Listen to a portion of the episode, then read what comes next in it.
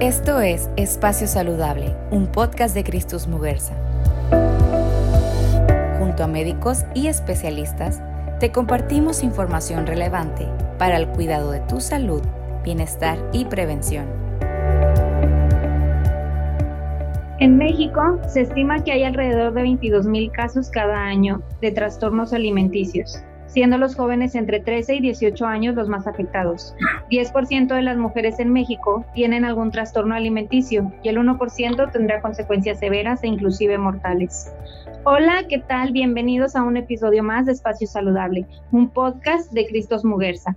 Este es un espacio para platicar y resolver tus dudas sobre salud en voz de nuestros expertos. Yo soy Sara Terán y en este episodio platicaremos sobre un tema que queja a una gran parte de nuestra sociedad. Para hablar de ello, nos acompaña el día de hoy la licenciada Daisy Nayeli Narváez Pérez, quien es nutrióloga en Cristos Muguerza, Hospital Vidriera. ¿Qué tal? Buen día. Este, pues muy bien, muchas gracias por la invitación y muy feliz de poder estar aquí y poder compartir un poco de los conocimientos sobre este tema tan importante con todos ustedes. ¿Qué podemos decir que son los trastornos alimenticios?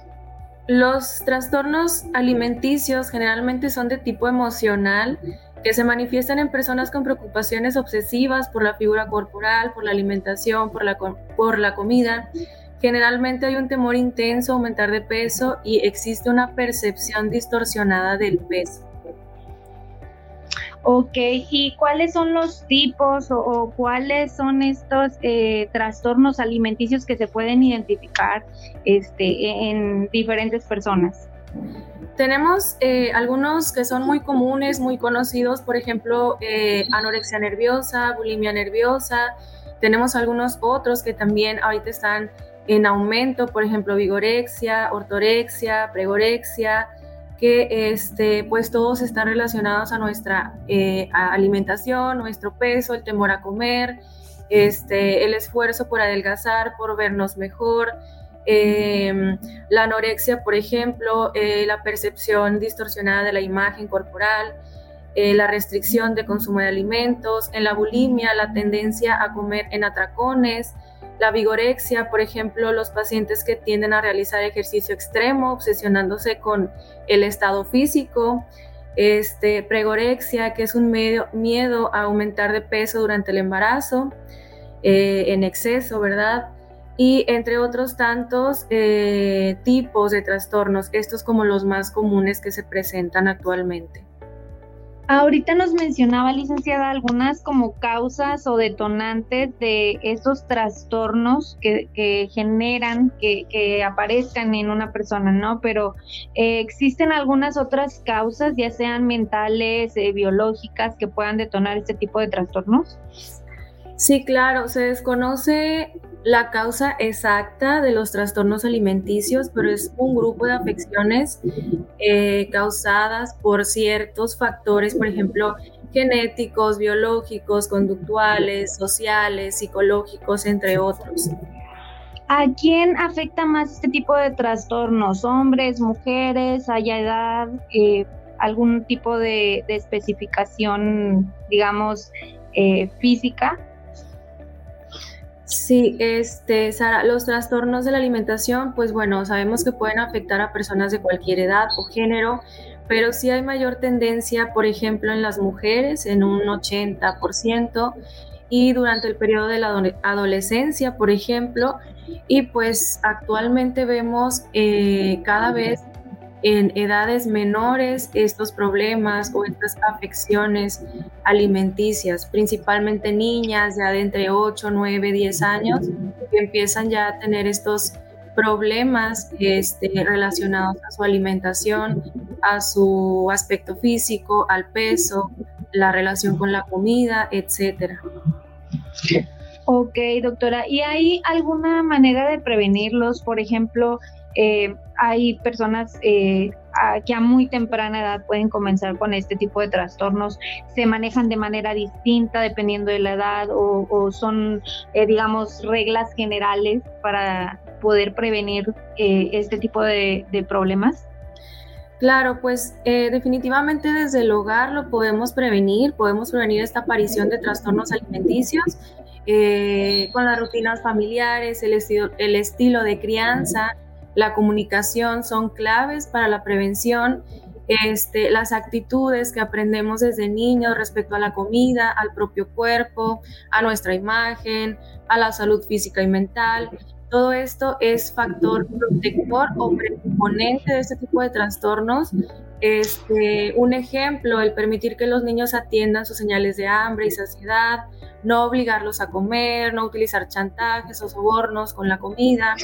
Este, del mismo modo, por ejemplo, hacer de la comida un momento agradable, que no haya conflictos, no haya distracciones y pues bueno, construir una autoestima sólida desde casa en la familia, ¿verdad? Sí, claro. Y por ejemplo, en el caso de, que mm, alguien de nuestra familia o alguien cercano esté pasando por este tipo de problemas, ¿cómo pudiéramos detectarlo? Muchas ocasiones eh, vivimos el día a día tan rápido, eh, no notamos algunas señales o síntomas que pudiéramos a lo mejor ver eh, o que se están repitiendo de manera constante, ¿no? ¿Cómo podemos notar estos cambios en una persona? Pues generalmente se empieza en la, bueno, hay aparición de conductas extrañas en torno a la comida, por ejemplo, el cortar los alimentos en trozos muy pequeños, la restricción significativa de alimentos, eh, la irritabilidad, los cambios de humor, eh, las, eh, por ejemplo, cambios en el sueño, en el ejercicio, ejercicio extremo, presencia de síntomas depresivos, cambio de ánimo, por ejemplo, pérdida de interés en ciertas actividades, son algunos de los eh, pues, síntomas que pudiéramos detectar en nuestros familiares. Ok, hoy en día hay muchas plataformas a las que sobre todo los adolescentes eh, tienen acceso, digamos, eh, y pues toda la, la mayor parte de la población, ¿no? El contexto y este entorno de lo que vemos a través de los medios, a través de las personas cercanas a nosotros, puede afectar para, este tipo de trastornos? Claro que sí. Eh, por ejemplo, el uso ahorita de, de, teléfono celular desde muy temprana edad en las niñas, en los niños, este, la presión social, la baja autoestima, la necesidad de encajar con los demás es lo que nos lleva a tener este tipo de afecciones cada vez a menor edad. ¿Cuál es la manera correcta de tratar estas situaciones? De a lo mejor hacer entender a los adolescentes eh, la necesidad de llevar una vida saludable y no solamente como aparentar o tratar de encajar en estos grupos como bien menciona. Pues tenemos eh, algún tipo de tratamiento para estas situaciones. Este, principalmente, pues bueno, hay que identificar cuando alguien cercano a nosotros está pasando por algo eh, de este tipo de trastornos alimenticios, identificarlo. Generalmente, eh, pues son los padres que se dan cuenta y atender de manera inmediata la situación la, terapia psicológica y la, educación nutricional son parte importante del tratamiento ah, con pacientes con ese tipo de trastornos. Dentro de la terapia psicológica, como componente más importante del tratamiento, eh, nos pueden ayudar a guiarnos y a entender la enfermedad, ayudándonos en la parte emocional y la educación nutricional eh, pues nos ayuda a comprender, a comprender un poquito nuestro trastorno de la alimentación y pues en la elaboración del plan de alimentación para adquirir hábitos saludables y pues bueno, trabajar para alcanzar nuestro peso saludable, comprender un poquito la alimentación y cómo nos afecta nuestro cuerpo y nuestro estado de salud. Ok, licenciada, y como círculo cercano o como familiares de, alguien que, que, está pasando por estas situaciones, ¿qué es lo que nos corresponde hacer o cómo es que nosotros pudiéramos apoyarlos a ellos? Sí, pues bueno, los miembros de la familia generalmente, que son quienes eh, se dan cuenta de estos trastornos, desempeñan un papel muy importante en el tratamiento, en la prevención, porque pues bueno, podemos apoyar, podemos darle seguimiento, podemos eh, dar el apoyo durante el proceso, buscar la atención adecuada que ya anteriormente pues eh, se mencionaba, la terapia psicológica, la educación nutricional. Si sospechamos que uno de nuestros familiares padece alguno de estos tipos de trastornos, pues sí se debe realizar una consulta lo antes posible.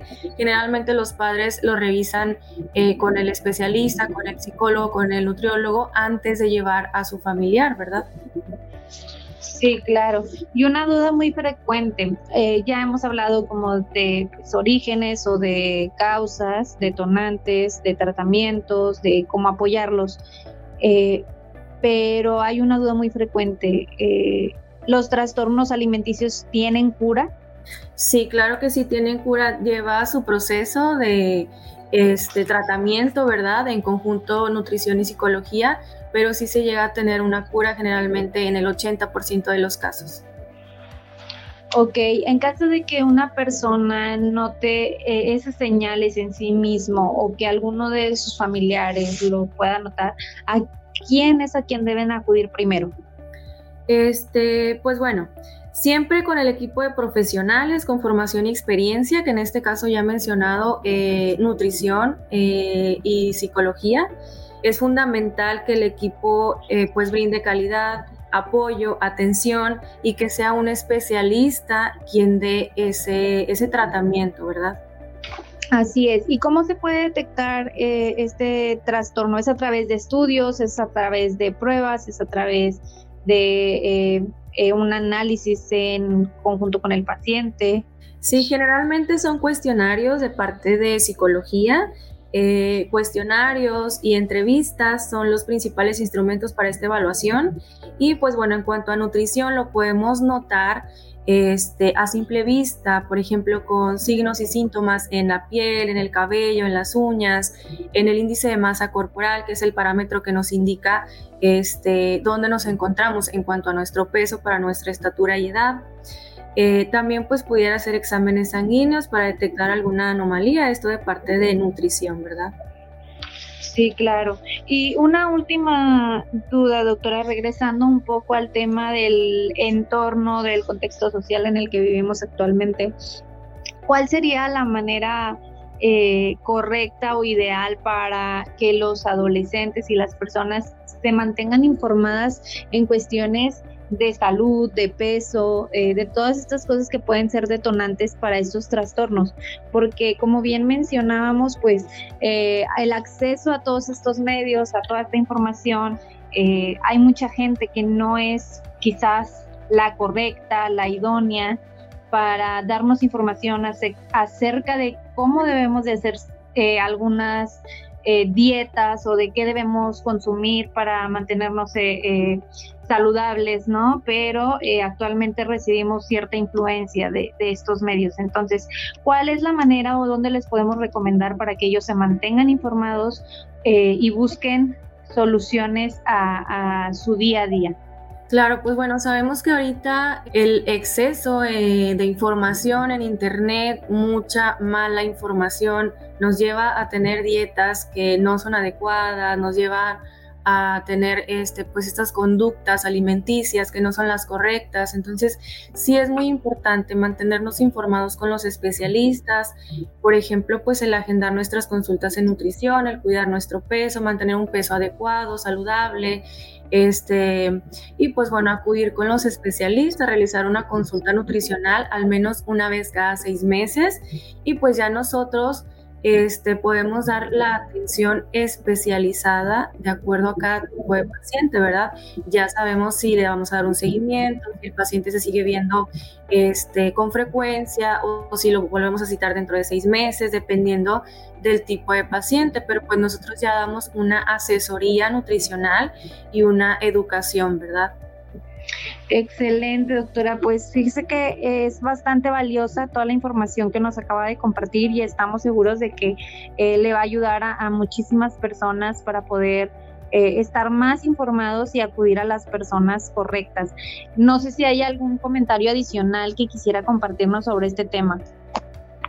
Claro, pues bueno, eh, es indispensable, es fundamental el acudir al nutriólogo, el estar atendiendo pues nuestra salud, nuestra salud física, emocional, eh, el revisar eh, nuestro peso, mantener un peso saludable, adecuado, el llevar una alimentación saludable, tener esta educación nutricional y este pues bueno, en cuanto a los trastornos alimenticios, pues también estar atentos en nuestras familias, con nuestros amigos, nuestros hijos, familiares, etcétera, y pues acudir de manera inmediata con eh, los especialistas si es que notamos alguno de estos síntomas o cambios que ya anteriormente se mencionaron. Y pues bueno, eh, brindar calidez, apoyo y todo lo necesario para poder llevar eh, este tratamiento, ¿verdad? Perfecto, muchas gracias licenciada Daisy por acompañarnos el día de hoy y por eh, darnos toda esta valiosa información. ¿Cómo podemos contactarte? Pues yo me encuentro ahorita en Cristos Mujeres Hospital Vidriera, entonces me pueden encontrar aquí yo estoy consultando de 1 de la tarde a 5 de la tarde, de lunes a viernes. Pueden agendar su cita. El número de teléfono de este hospital es 8183 2918 04 y eh, pueden agendar su consulta nutricional. Si te quedaste con más dudas, te invitamos a visitar nuestro blog de salud espaciosaludable.com o seguirnos en nuestras redes sociales en Facebook nos puedes encontrar como Cristus Muguerza y en Twitter e Instagram como Cristus MX. Nos vemos en nuestra próxima edición. Yo soy Sara Terán y esto fue Espacio Saludable, un podcast de Cristus Muguerza.